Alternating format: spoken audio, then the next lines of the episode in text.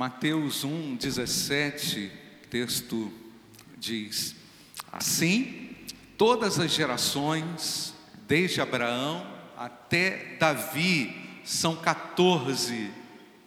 Desde Davi até o exílio da Babilônia, 14 gerações, e desde o exílio da Babilônia até Cristo, 14 gerações. Preocupação de Mateus foi exatamente apresentar uma linhagem de Cristo, apresentando-o como rei.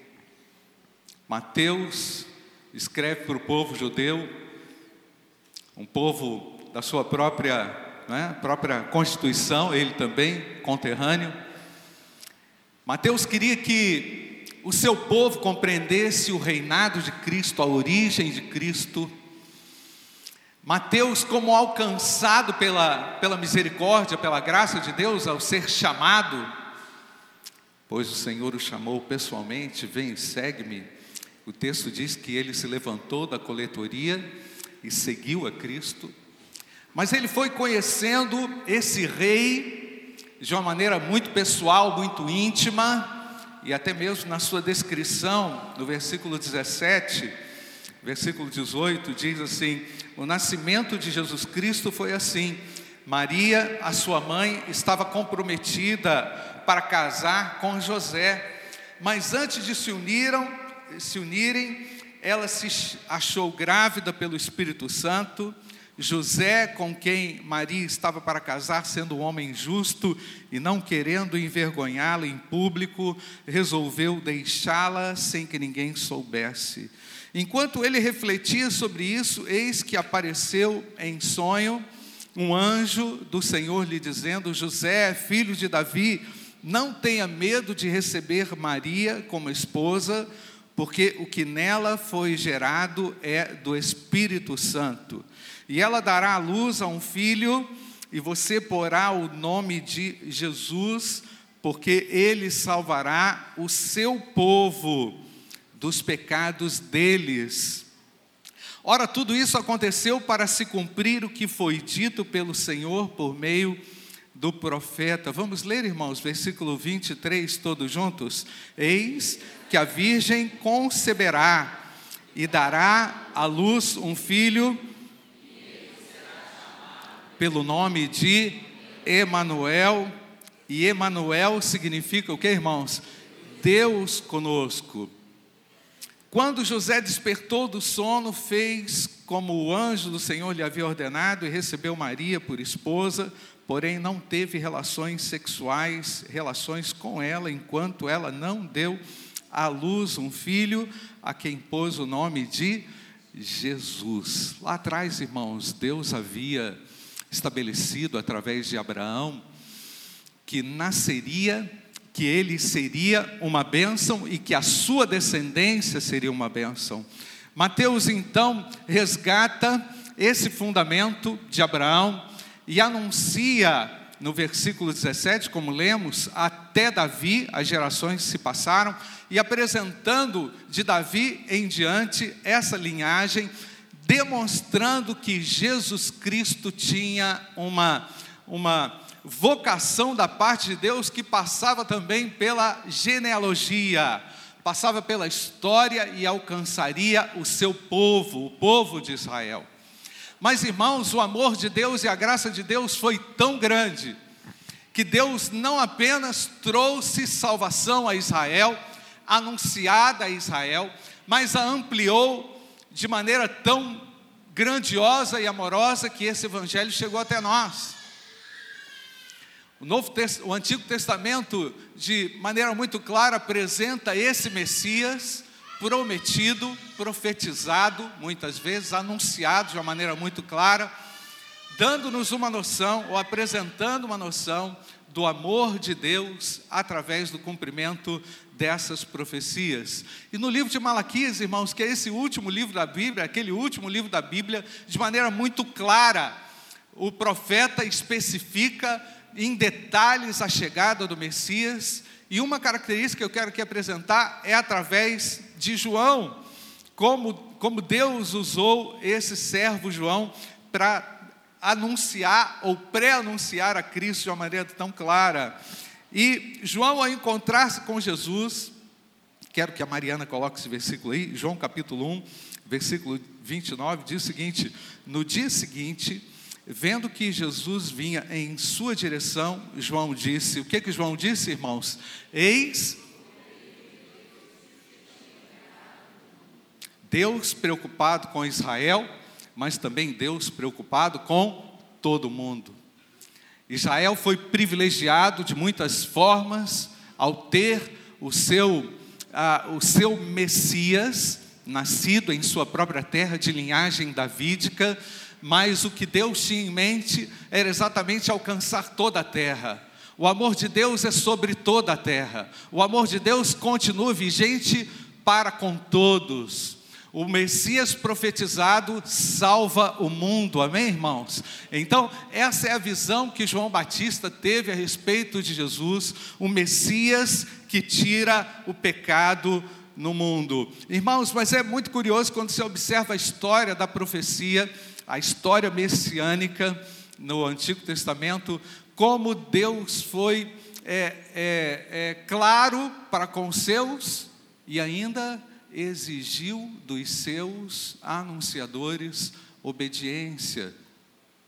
Os profetas anunciaram a Cristo no Antigo Testamento no caos, nas dificuldades mais variadas, sociais, econômicas, espirituais, das piores possíveis. E ali no meio do caos, no Antigo Testamento, o Senhor anunciava esperança, o Senhor anunciava, através desse Cristo profetizado, que haveria um tempo de sossego, aquilo que estaria é, é, é, desaplainado seria aplainado pelo próprio Senhor. E louvado seja Deus, o Senhor chegou no nosso coração. Louvado seja Deus, nós somos portadores dessa mensagem. O Senhor trabalhou e trabalha na igreja. O Senhor trabalha no coração dos seus filhos, não é? Então, Jesus Cristo, como esse grande descendente de Abraão, pelo qual todas as nações são abençoadas, é a nossa mensagem. Quando a Talita fala que vai lá entre dentre os desesperados, eu não sei se a gente pode dizer assim, é mais ou menos isso, dentre os desesperados, anunciar graça, ela está anunciando a Cristo, não é isso, irmãos? Ela está falando a respeito de Cristo, está anunciando.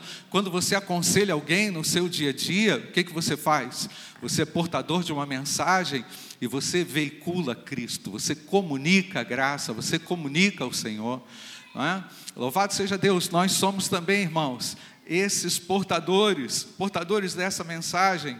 Vamos lá no versículo 30, Mariana, só para a gente concluir aqui a fala de João. E este é aquele a respeito de quem eu falava, quando disse: Vamos ler, irmãos, depois de mim vem um homem mais importante do que eu, porque já existia antes de mim. Eu mesmo não conhecia, mas vim batizando com água, a fim de que ele fosse manifestado a Israel. Israel teve um, uma, uma posição privilegiada, um status privilegiado não, é?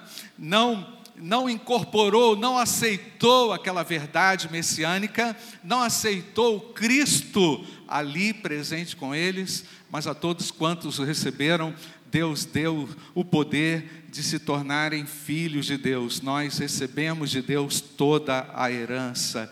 Ele é o Rei dos Reis, irmãos, não é? Então, nós temos a segurança a olhar também para o futuro a olhar adiante de nós, que o Senhor há de prevalecer sobre a terra. A promessa messiânica se cumpre na vinda de Jesus. Ele é o Cristo, né? O que, que significa o Cristo? Cristo não é o sobrenome, não é? Cristo é a característica dele, ele é o ungido é? ele é o Messias ungido, pastor, mas também lá no Antigo Testamento os reis eram ungidos, sim, eram ungidos, os sacerdotes eram ungidos, sim, eram ungidos, os profetas eram ungidos, sim, eram ungidos, mas sobre Cristo repousa o reinado, máximo, a profecia máxima, e sobre ele, sobre ele também repousa o governo de toda a história. Louvado seja Deus, irmãos. Esse é o Messias que nós conhecemos. Ele é profeta, ele é sacerdote, ele é rei. Nós o recebemos com todas as virtudes e precisamos de todas as virtudes do ungido de Deus. Nós não temos virtude própria, irmãos. Se há alguma virtude, essa virtude vem do ungido, do Cristo que chegou na nossa história. Nós não sabemos, irmãos, exatamente o dia que Jesus entrou na história, o dia que ele nasceu, mas eu sei exatamente o dia em que Cristo entrou na minha história, não é verdade, irmãos? Nós temos uma ideia aí de que seja realmente nessa estação, mas, enfim, isso não tem importância. Fato é que ele chegou, verdade é que ele veio, verdade é que ele é o cumprimento das profecias, verdade é que ele é o rei, verdade é que ele é o ungido de Deus, e verdade é também, irmãos, que ele é o Deus Emanuel. Portanto, é, pensa bem no Mateus que escreve isso, irmãos. Mateus da coletoria. Um cara mal visto, servia a Roma, era considerado como um traidor, era considerado como alguém que furtava, não era uma pessoa benquista, porque afinal de contas o dinheiro do povo ia para Roma. Mateus serviu a um Deus, a um rei terreno, e agora escreve o seu evangelho todo apontando para o rei. Por quê, irmãos? Porque conheceu o rei, porque foi chamado pelo rei, porque foi tocado pelo rei. Irmãos, pensa nas redefinições que nós também fazemos na nossa história quando Cristo entra no nosso coração. Passamos a ter um Deus de verdade, um rei de verdade passemos a ter governo. Até mesmo quando a Talita fala aqui a respeito dos desgovernos emocionais, a respeito das transes que implicam aí no nosso dia a dia, ele é Deus conosco. Isso é uma grande prova. Temos aqui uma grande evidência, Talita, na sua vida, na vida dos meus irmãos aqui, de que ele se manifesta como um Deus presente. E agora, irmãos, eu quero só a sua paciência, porque eu preciso de mais um texto aqui, ler com os irmãos. Talvez seja um ponto mais importante aqui dessa reflexão, e eu não quero que você se disperse. Preste atenção aqui nesse texto. Lucas capítulo 24, versículo 13. Naquele mesmo dia, dois discípulos estavam indo para uma aldeia chamada Emaús, que ficava uns 10 quilômetros de Jerusalém. 10 quilômetros, né? a 5 por hora, mais ou menos. Você está andando a 5 por hora, está bem, né? Então, mais ou menos duas horas. Iam conversando, uma conversa longa, de duas horas, numa caminhada. E conversavam a respeito de tudo o que tinha acontecido.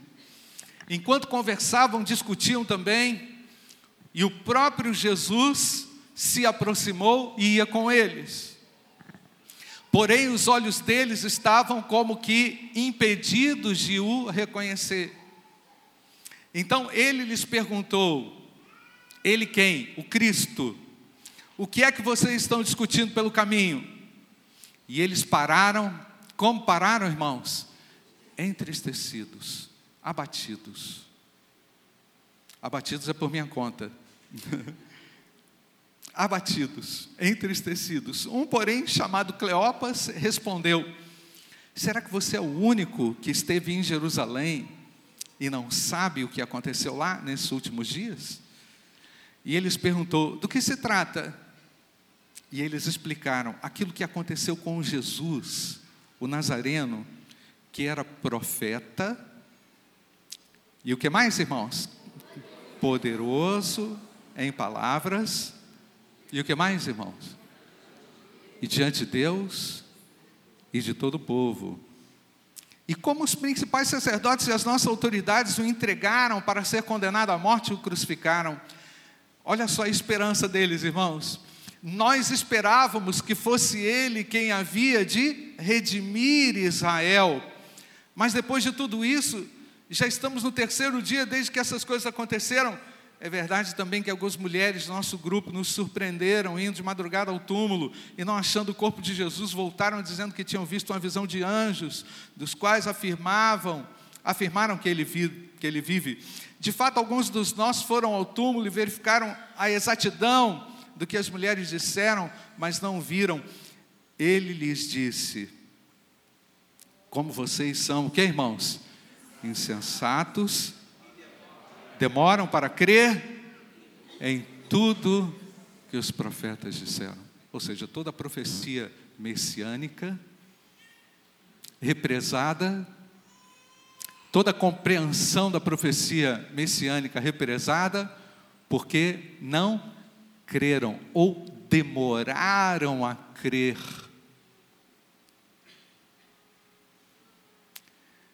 Aí, meus irmãos, a gente também pode fazer claramente uma aplicação aqui para a gente, no nosso contexto. Muitas coisas são represadas, porque não cremos. Muitas bênçãos estão represadas, porque não ousamos confiar, descansar. Você vai olhando as evidências, vai olhando as circunstâncias, né, Thalita? O pé quebrado, não, é? não foi quebrado não, né? Quase, né?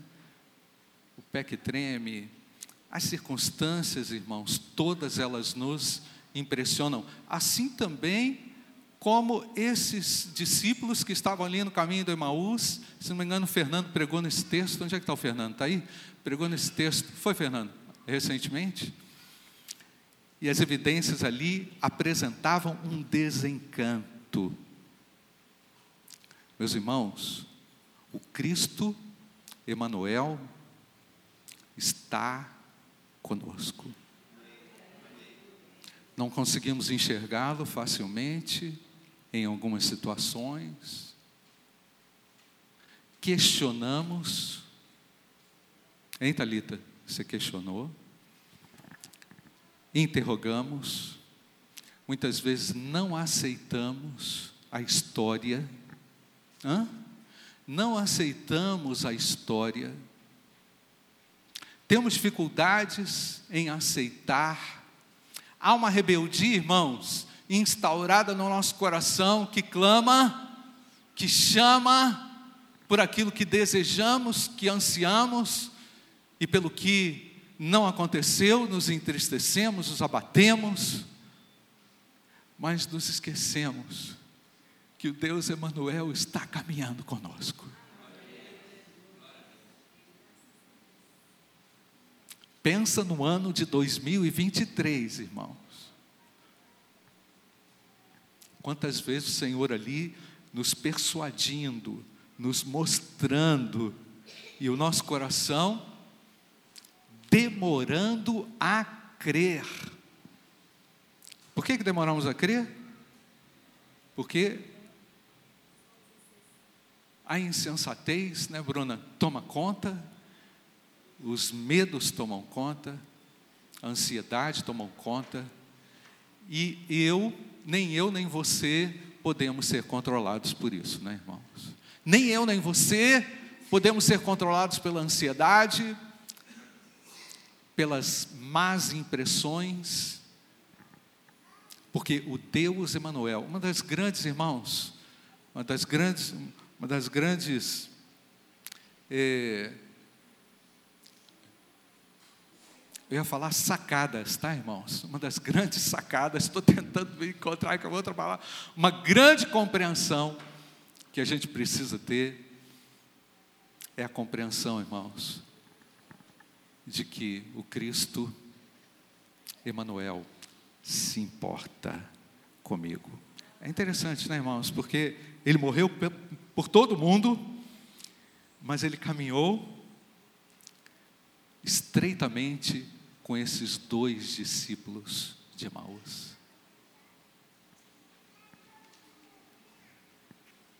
Ele caminha comigo. E aí, irmãos, vemos aqui o versículo 26. Não é verdade que o Cristo tinha que sofrer e entrar na sua glória?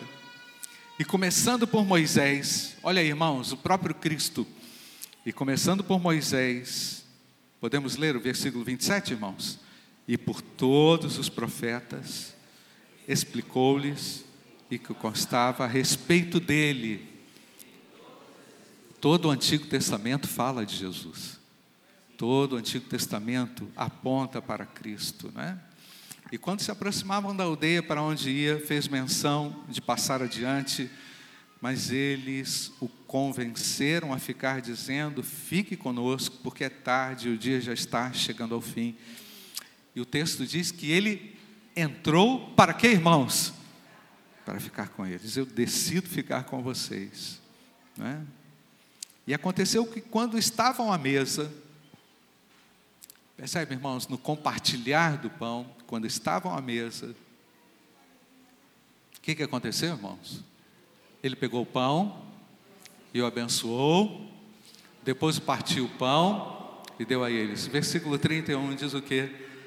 Então, se abriram, se conheceram Jesus.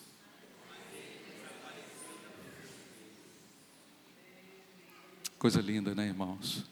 Cristo que se revela no compartilhar, Cristo que se revela no dia a dia, um Cristo que tira a cegueira dos nossos olhos, irmãos. Irmãos, nós não podemos chegar no final do ano sem enxergar a Cristo. Nós que somos salvos, não podemos, irmãos. E muitas vezes vamos enxergá-lo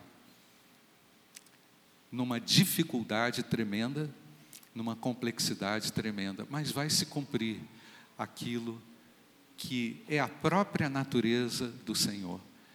Ele é Deus Emanuel. Ele é Deus Emanuel. Não tenha dúvida que o Deus Emanuel caminha conosco. Caminha para consolar, para orientar, para esclarecer as escrituras, né, irmãos? Porque não basta você conhecer. Talita falou que cresceu contexto da igreja, né, Talita? Filho de missionários, filho de pastor, conhecendo, mas a gente precisa ir além, irmãos. Precisamos ter uma experiência real com Jesus Cristo. Quando vamos ter isso? Nos nossos pontos cegos, não é, irmãos? Nas nossas complexidades, nas nossas dificuldades. E aí, quando a gente enxerga a Cristo, acontece exatamente o que esses discípulos é, fizeram. Eles estavam indo numa direção, versículo, é, versículo 32, vamos ler juntos, irmãos. E disseram um ao outro: Não é verdade que o coração nos ardia no peito?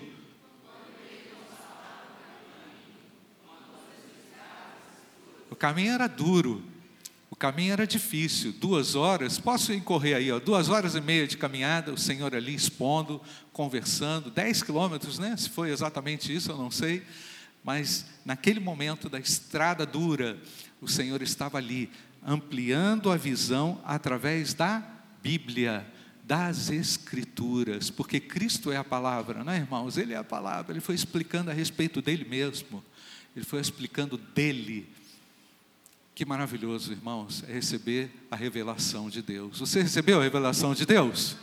Recebeu? Nós recebemos a revelação de Deus. E por isso estamos satisfeitos. É? Eles voltaram, versículo 33, fala Mariana, e na mesma hora, levantando-se, voltaram para Jerusalém. Voltaram para Jerusalém. E foram onde acharam reunidos os onze e outros com eles, e ali testemunharam, testificaram, realmente nós vimos, Ele é o Cristo, Ele é o ungido, Ele é o Messias. Amém, irmãos? Isso é verdade. Deus se revela aos homens. Esse é o nosso papel, irmãos. Sair daqui agora. Irmos anunciar e esclarecer a respeito de quem é o Messias. Eu encontrei o Messias. Amém, irmãos? Ele abriu os meus olhos. Ele não me deixou no desespero.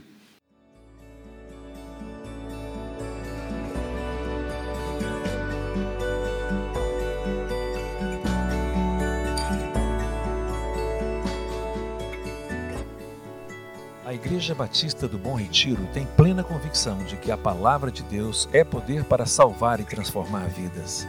Nosso desejo é que essa mensagem tenha alcançado seu coração. Para saber mais sobre quem somos e em quem acreditamos, acesse ibbrpatinga.com.br.